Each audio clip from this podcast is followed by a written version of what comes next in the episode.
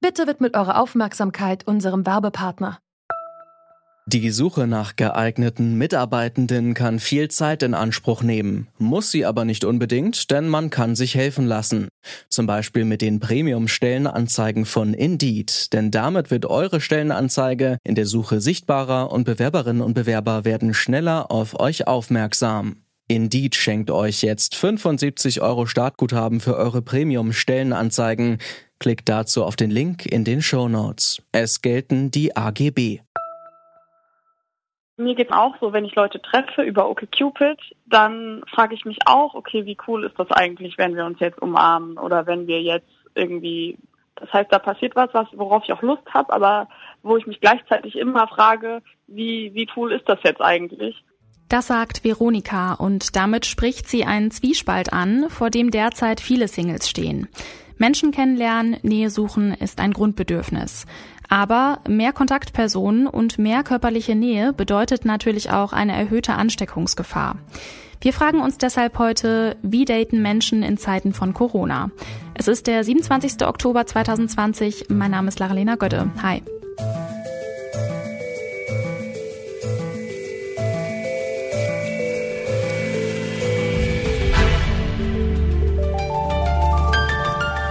Zurück zum Thema. Die Corona-Infektionszahlen steigen und bis zu den nächsten Maßnahmen zur Begrenzung der Pandemie dürfte es nicht mehr lange dauern. Das trifft vor allen Dingen Singles und alle anderen, die körperliche Nähe zu anderen Menschen suchen. Menschen in polygamen Beziehungen zum Beispiel. Fest steht, während der Ausgangsbeschränkungen im Frühjahr haben viele Menschen gelitten. Das hat eine Umfrage der Sigmund Freud Universität Wien ergeben. Was sie aber auch zeigt, die meisten der fast 5000 Befragten haben die Regeln des Social Distancing verinnerlicht und bemühen sich, sich an diese zu halten. Wir haben auch ein paar Singles gefragt, was die Kontaktbeschränkungen im Frühjahr mit ihrem Datingleben gemacht haben und wie sie auf den kommenden Lockdown blicken. Viele daten jetzt anders als vor Corona. Ähm, vor Corona war das so, dass ich nicht so lange mit einer Person schreiben musste, bevor ich sie treffen wollte. Also ich fand es eher auch erstrebenswert, dass ähm, man eben irgendwie ein paar kurze Nachrichten austauscht und sich dann aber gleich eben verabredet, weil ich auf dieses ganze Schreiben eben immer nicht so Lust hatte. Äh, als der Lockdown kam, habe ich erstmal nicht mehr Leute treffen wollen. Bin irgendwie viel bewusster so an, an das Daten rangegangen, würde ich sagen, oder auch an, das, an die Treffen. Mm, und habe diese Treffen an sich aber halt auch extrem runtergefahren. Also ich habe, glaube ich, seitdem äh, ja, der Lockdown da war, ähm, habe ich vielleicht fünf Leute getroffen oder so. Naja, es ist so ein bisschen, also ich fände es eigentlich schöner, wenn sich das so ein bisschen organischer ergeben würde. Also auch so Partys und so, irgendwelche großen Essen oder Treffen oder Ausstellungen oder so. Also mit Freunden und so hatte man schon ein anderes Gefühl. Man hat versucht, Abstand zu halten mit Freunden, aber wenn man jemanden gedatet hat zum Beispiel, dann war das halt bei mir persönlich anders. Vielleicht war es nicht immer richtig, aber es war halt anders. Man hat schon körperliche Nähe gehabt und hat natürlich auch danach gesucht, weil man es in der Zeit halt nicht hatte es ist halt schwierig. Man sollte sich natürlich mit keinem treffen. Ich meine, über den Sommer, als die Zahlen äh, im Griff waren, die ist das jetzt noch besser lief, sage ich mal, hat man schon hin und wieder ein Date gehabt. Ähm, ja, was soll ich sagen? Man achtet bei Dates ganz ehrlich trotzdem nicht so unbedingt auf die Regel natürlich.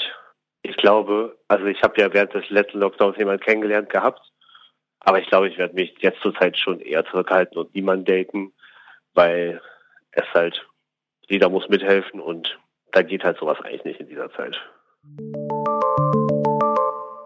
Kontakte einschränken, auf Zärtlichkeiten und Abenteuer verzichten. Aus Infektionsschutzperspektive ist das natürlich das Vernünftigste. Aber Vernunft ist ja nicht unbedingt der Kompass, nach dem wir unser Liebesleben ausrichten wollen. Und das ist natürlich auch nur menschlich. Heinz-Jürgen Voss weiß das ganz genau. Er ist nämlich Sexualwissenschaftler und forscht an der Hochschule Merseburg über unser Liebesleben. Ich habe ihn gefragt, was macht das eigentlich mit dem Liebesleben einer Gesellschaft, wenn körperliche Nähe mit Ansteckungsgefahr assoziiert wird? Ja, insgesamt äh, hat es natürlich Auswirkungen auch auf das Liebesleben. Das war gerade am Anfang in dem großen Lockdown spielt es noch mehr eine Rolle, weil tatsächlich ja teilweise Partnerinnen und Partner gar nicht zueinander kommen konnten. Also weil sie zum Beispiel nicht mehr über Grenzen kommen konnten oder andere Beschränkungen in der Bewegungsfreiheit waren. Und das macht natürlich eine Schwierigkeit dann für Paarbeziehungen aus, aber auch über für andere sexuelle Kontakte. Und wir haben an anderer Stelle selbst selbstverständlich zum Beispiel für eine Jugendsexualität, aber beispielsweise auch für marginalisierte Gruppen, also lesbische oder schwule, haben wir größere Auswirkungen, weil da einfach das Dating, Anbahnungsverhalten noch ein bisschen anders ist als einfach in einer festen Partnersituation. Mhm. Können Sie schon was über die Auswirkungen sagen? Also klar, Sie sind Wissenschaftler und berufen sich da auf wissenschaftliche Ergebnisse, aber wagen Sie da trotzdem eine Prognose, wie jetzt zum Beispiel junge Leute, die mit so wenig verschiedenen Kontakten aufwachsen, was das für einen Einfluss auf die haben könnte? Na, im Moment gibt es einige Untersuchungen schon, die direkt auf Corona gerichtet sind, einfach zur Änderung des Verhaltens. Also da kann man direkt schon sagen, dass es eine Veränderung gibt dass weniger häufig äh, Kontakte gesucht werden beziehungsweise größere Umwege gegangen werden müssen.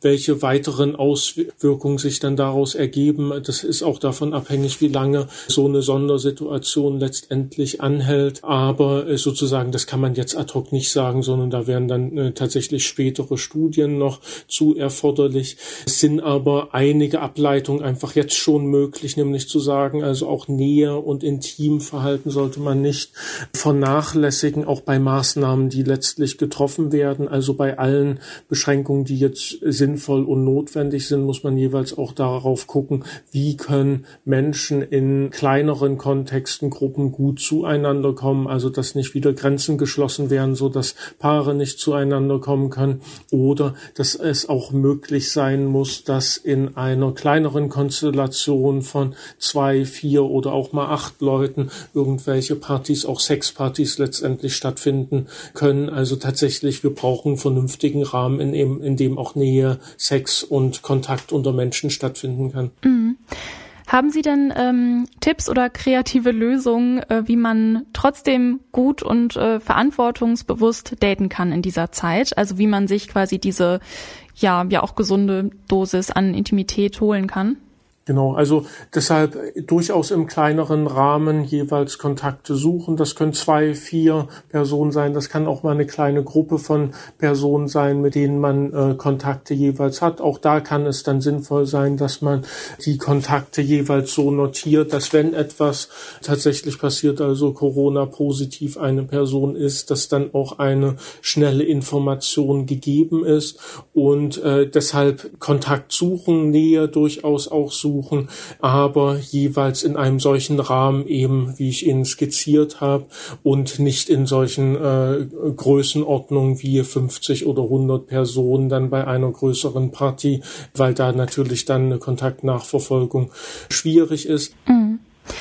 Eine letzte Frage noch. Ähm, vor Corona ist ja viel über alternative Beziehungsformen gesprochen worden, ähm, also über Polyamorie, offene Beziehungen und so weiter.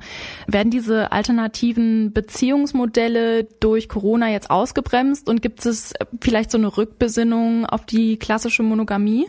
Den Eindruck habe ich jetzt erstmal nicht. Also einmal aus zwei Gründen. Einmal das, was so in Breite dargestellt wird, Polyamorie und dass es da eine größere, breite Anhängerinnenschaft gibt. Das äh, zeigt sich so nicht, sondern wir sehen tatsächlich in größerem Maß auch bei Jugend- und Studierenden Sexualität, dass es äh, sich um eine serielle Monogamie handelt, also monogame Beziehungen in Reihe gesucht werden, die durchaus auch jeweils länger andauern. Also tatsächlich tatsächlich, das Sexualverhalten ist insgesamt viel konservativer als allgemein angenommen wird und andererseits ist dennoch auch bei den Personen, die sich nicht so festlegen wollen, die, äh, die auch eine gewisse Probierfreude letztendlich dann mitbringen, die werden äh, sich davon auch nicht zurückziehen. Also insofern würde ich sagen, das ist im Moment eine zeitlich begrenzte Sondersituation, aber sie wird nicht dauerhaft sich auf das Sexualverhalten auswirken. Corona stellt das Liebesleben vor neue Herausforderungen. Klar, weniger Menschen zu treffen ist während einer Pandemie total sinnvoll.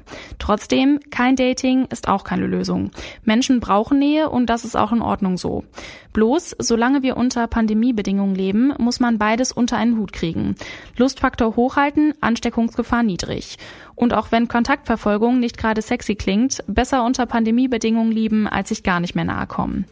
Das war's von uns für heute. An dieser Folge mitgearbeitet haben Luisa Heinrich, Alea Rentmeister und Andreas Popella.